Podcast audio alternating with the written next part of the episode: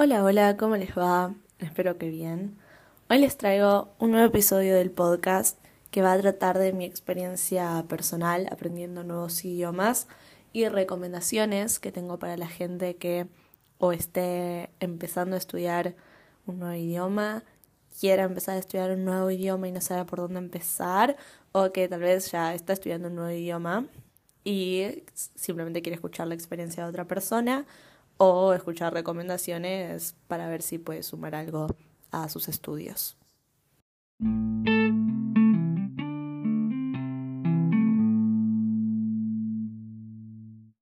Bueno, vamos a empezar aclarando qué idiomas son los que yo estoy estudiando en el momento, aunque sea, que vendrían a ser el inglés y el francés. Hay una gran diferencia en la manera en la que empecé a aprender ambos idiomas y el nivel de cada idioma que tengo, porque de inglés la verdad que sé mucho y de francés sé muy poco, tengo un nivel muy básico. Eh, inglés estoy aprendiendo más o menos hace 11 años y medio, 12, eh, y francés tipo 4 años y medio. Este, a fin de año va a ser mi quinto año haciéndolo. Pero la verdad es que ambos idiomas la manera en la que empecé a aprenderlos y en las que los sigo aprendiendo hoy en día, porque un idioma nunca lo terminas de aprender, son muy diferentes. Y eso también hace que hoy en día sepa más inglés eh, que francés, independientemente del el tiempo que estuve estudiando cada idioma. Yo empecé a estudiar inglés a los seis años, cuando estaba en primer grado eh, y empecé por lo más básico de lo básico, tipo, ¿cuál es este color? ¿Cómo se dice amarillo? Yellow. ¿Cómo se dice rojo? Red, así.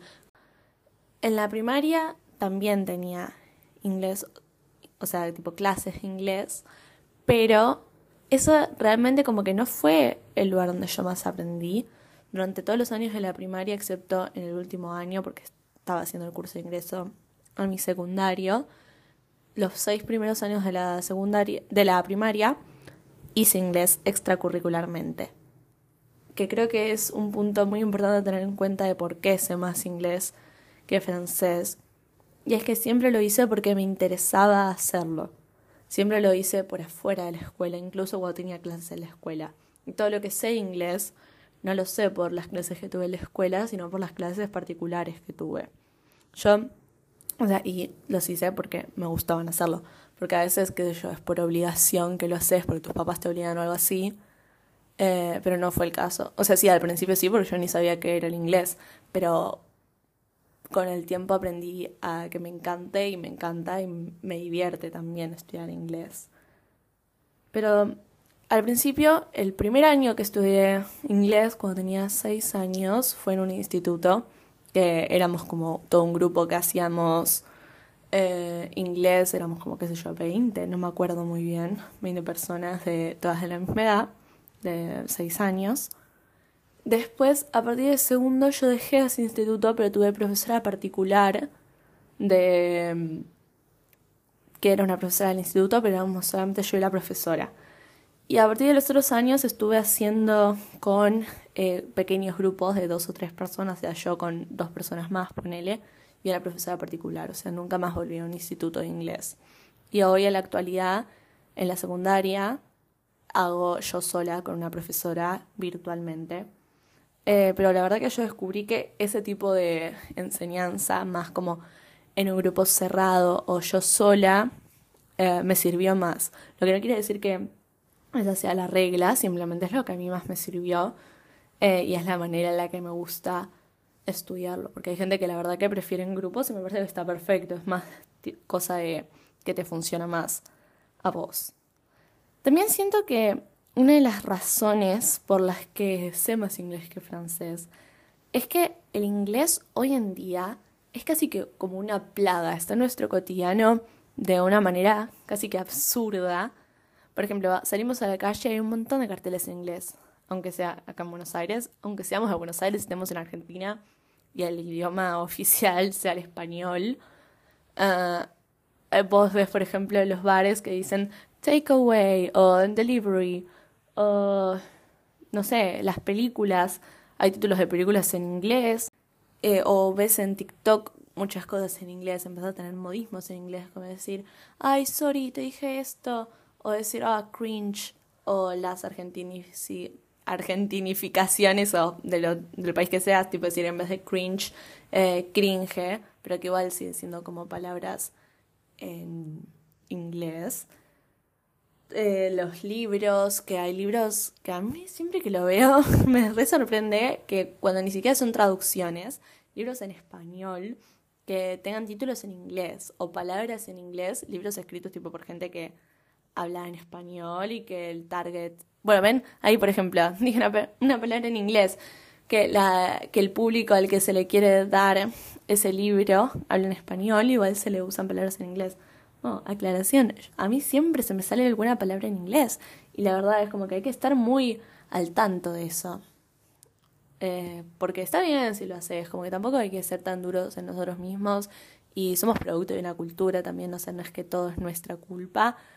Eh, pero bueno, hay que como que está que nos llame la atención eso. Me parece que esa es la clave. También, por ejemplo, yo leo mucho en inglés libros tipo que originalmente fueron escritos en inglés, nunca tipo traducciones de libros en español que los leo en inglés. No, no, no, tampoco para tanto. Pero leo muchos libros que son escritos originalmente en inglés, los leo en inglés, eh, o pelis, las escucho, no las escucho con el doblaje en español, las escucho en inglés. Eh, hay muchísima música en inglés. Yo escucho eh, mayoritariamente música en inglés, no en español. Y la verdad que eso es un problema. Es un problema, tampoco voy a hacerme la que voy a parar de hacer eso, ¿no? Pero no es una casualidad. Y estamos viviendo en un mundo muy globalizado, donde hay una hegemonía muy fuerte sobre lo que es la cultura estadounidense, sobre lo, las redes sociales o por todos lados, literalmente porque salís a la calle y ves carteles en inglés, ves cosas en inglés. Eh, entras a YouTube y te aparecen videos en inglés con canciones en inglés, entras a Instagram y también, y así. Uh, tampoco, qué sé yo, yo no voy a parar de consumir cultura en inglés, pero lo mínimo que podemos hacer intentando ser eh, ciudadanos críticos, ¿no? Porque tampoco voy a decir que soy una genia eh, y que soy la más crítica del mundo porque sigo consumiendo estas cosas, ¿no? Yo también soy parte del problema. Pero como ciudadanos críticos, lo mínimo que podemos hacer, si no vamos a parar de consumir estas cosas, es darnos cuenta de las cosas que estamos consumiendo y, bueno, mantener un ojo crítico de eso. Además, o sea, siempre hay que intentar consumir más cosas de la de tu propia cultura, ¿no?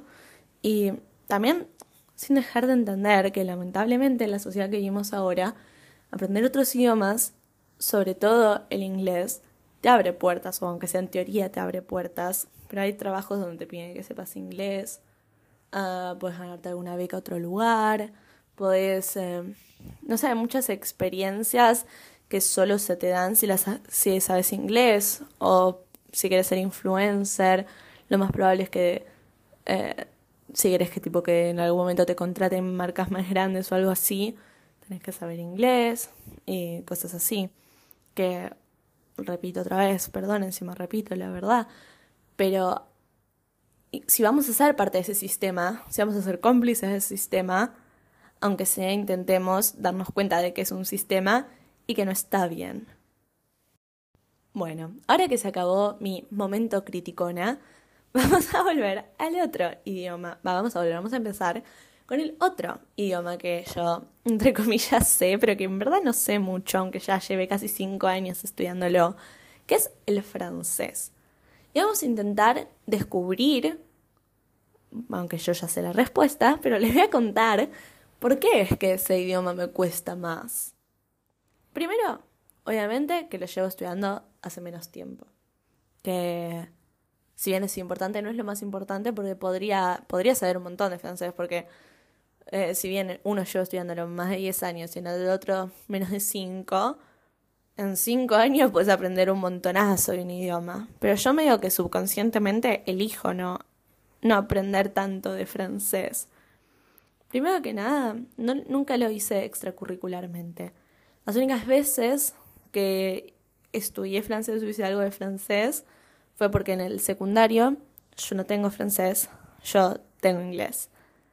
Eh, y vamos a hablar de por qué hago francés en el colegio en inglés, porque mi colegio no es que es un colegio francés donde estudia francés o algo así, sino que tiene eh, algunas divisiones, hay cinco divisiones por año y por turno, hay tres turnos, turno mañana, turno tarde y turno, turno noche, y después hay cinco años, primer año, primer, eh, segundo año, cuarto año, tercer año, ay, perdón, y quinto año, y de, y de cada año hay cinco divisiones, o sea, en primer año del turno mañana tenés primero primera, primero segunda, primero tercera, así hasta primero quinta. Y así todos los años. Y de todas las divisiones, las primeras cuatro, o sea, por ejemplo, primero primera, primero segunda, primero tercera y primero cuarta, hacen inglés. Y primero quinta hace francés. ¿Adivinan en qué división estaba yo en primero? En primero quinta. ¿Pero por qué elegí francés y no inglés? Bueno, la verdad es que yo no elegí francés. ¿Pero qué pasó? El turno que te toca en el colegio te toca por sorteo. A mí me tocó el turno noche. Y yo no quería ir al turno noche porque vivo lejos de mi colegio, entonces me iba a tener que volver muy tarde a mi casa. Así que pedí cambiarme al turno tarde, en inglés, porque yo había elegido el idioma inglés. Y la escuela me dijo, ok, bueno, te cambiamos al turno tarde, pero solamente si te pasas a la división que estudia francés. Y yo me quedé tipo, ehm, no sé, y lo hablé con mis papás y llegamos a una decisión de que iba a pasarme la tarde aunque tuviese que hacer francés. Y la verdad que, pobre de mí, yo pensé, bueno, no pasa nada porque voy a salir dentro de cinco años sabiéndome no solo inglés, porque voy a seguir haciendo clases particulares de inglés, sino que voy a saber francés, o sea, tremendo. Bueno, acá yo ya en quinto año, a seis meses de egresarme, y les puedo decir que no aprendí mucho de francés, la verdad.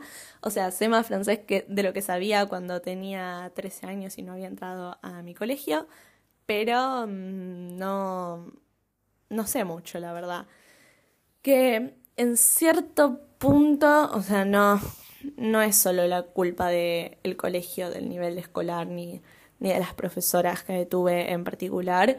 También es un tema de cómo yo estoy acostumbrada a estudiar un idioma y las ganas que le puse al estudio de este idioma, que no son muchas. Eh, pero vamos a empezar con los problemas que tuve, porque a mí, si balanceamos, me parece que la manera en la que yo aprendí inglés me sirvió mucho más, no sé si es mejor, pero me sirvió mucho más que la manera en la que empecé a aprender francés. Porque, por ejemplo, no, no tuve profe particular de francés nunca, siempre fue para un grupo que era toda mi visión. Y yo estoy acostumbrada a que la cosa sea mucho más uno en uno o uno en pocos, tipo con pocos compañeros, lo que hace que puedas tener como una experiencia muchísimo más personalizada y que te marquen muchos más tus errores, que eso a mí, personalmente me sirve.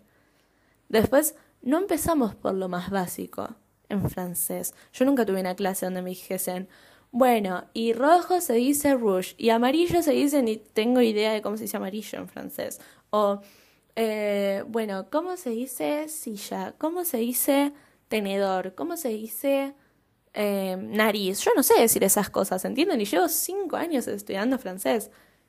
Y otra vez, un poco culpa de las profesoras eh, debe ser, pero también es culpa mía, obviamente, por no haberme puesto mucho las pilas o haber estudiado por mi cuenta, ¿no?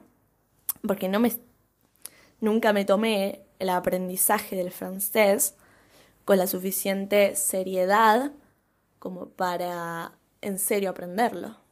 Me parece que cuando tenés la oportunidad, o sea, yo me arrepiento de eso, porque cuando tenés la oportunidad de aprender un idioma, deberías aprovecharla, tomártelo en serio y hacer que te guste.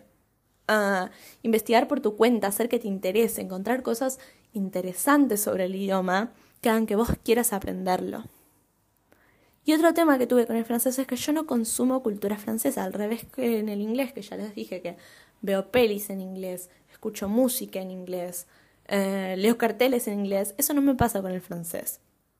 En, por una parte es porque la cultura francesa no es la hegemónica, así como la inglesa o yankee, pero también, qué sé yo, yo podría ver películas francesas y verlas en francés con subtítulos en francés, o podría leerme un libro en francés, o sea, no sé si lo lograría hacer, pero como poder, podría intentarlo. Eh, o escuchar música en francés, pero yo elijo no hacerlo. Eh, y que en parte es mi culpa personal porque hay gente que sí lo hace. Y en parte también es como que en la cultura no es que yo me estoy quedando afuera por no hacer eso. Tal vez si vos no ves películas yankees, si te estás quedando afuera de algo porque todo el mundo habla de esas películas yankees. ¿Entienden a lo que voy? Y creo que la verdad que eso termina impactando también en cuanto aprendes vos del idioma. Por eso hay gente que dice que está bueno, por ejemplo, viajar al país o a un país donde se hable el idioma que estás intentando aprender, porque por todos lados vas a tener eh, como gente hablándolo y gente pensando en ese tipo, o sea, como gente aprendiendo en ese tipo de cultura y así, y eso te va a servir. Y esto me lleva a la última parte del episodio, donde una vez que ya hablamos de mis experiencias personales, vamos a hablar de las recomendaciones que yo puedo hacer eh, en base a mis experiencias sobre maneras de practicar estos idiomas y al fin de cuentas aprenderlos. Número uno, anímate a leer libros en el idioma que estés aprendiendo. Eh, tal vez en algún momento se me escape decir tipo en inglés, pero porque sobre todo estoy pensando en esto como si quieres aprender inglés, pero en verdad es para cualquier idioma. Si estuvieses intentando aprender, uh, no sé, alemán, eh, finlandés eh, o algo así, también. Lee libros en este idioma. Obviamente que vas a tener que tener un mínimo nivel para hacer esto, pero si no lo que puedes hacer es tener, ¿vieron esas ediciones bilingües de los libros? Que es tipo una página en el idioma y que en la siguiente página está eso en español o en otro idioma, ¿no? Pero en, tipo en tu idioma. Después otra recomendación es escuchar canciones en ese idioma porque expande tu vocabulario. Lo mismo los libros, expande tu vocabulario y las palabras que sabes que después te va a ayudar a expresarte de manera mejor cuando vos quieras hablarlo.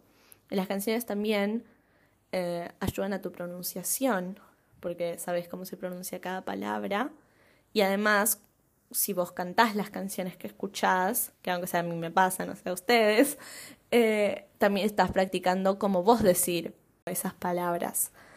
También recomiendo, por ejemplo, que cuando vas a escuchar una canción nueva en otro idioma, eh, si no tenés tanto nivel en el idioma, que la escuches primero con subtítulos en español, eh, tipo viendo los subtítulos en español, y después viendo los subtítulos en el idioma que sea.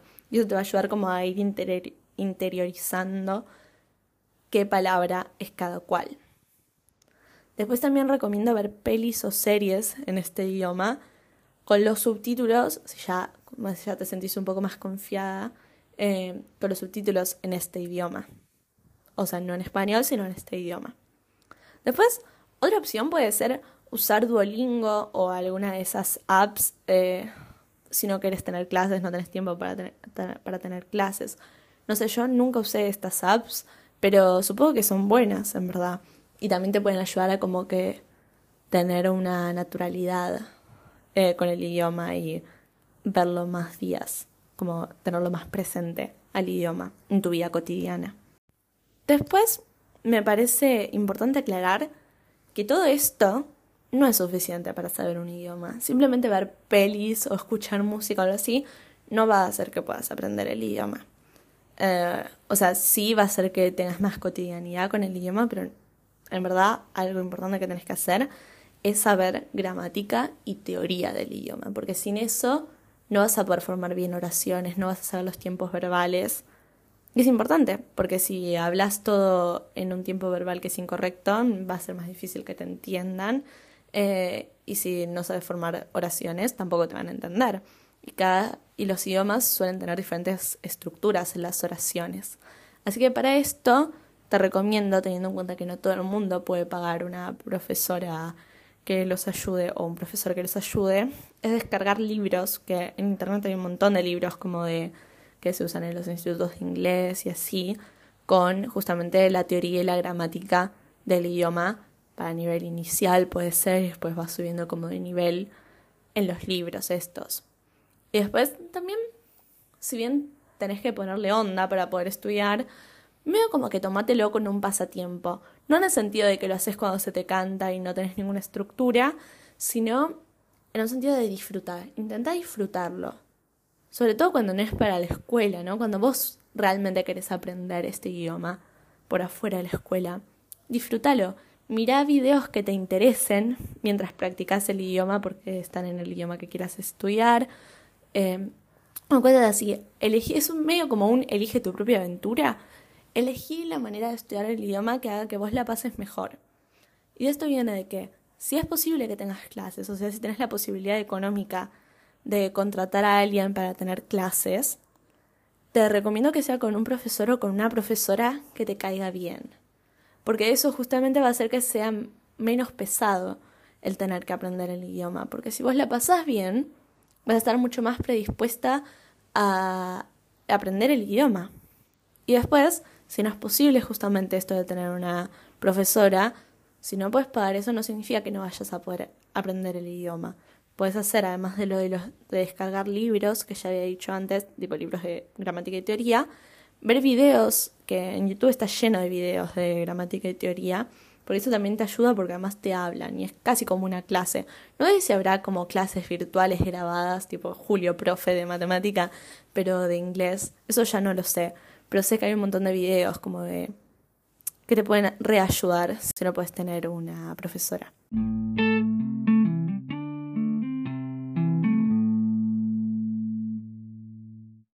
Bueno, eso fue todo por hoy. Espero que les haya gustado y o interesado. Y nos veremos la semana que viene con un nuevo episodio que también espero que les guste y o les interese. Chau, chau.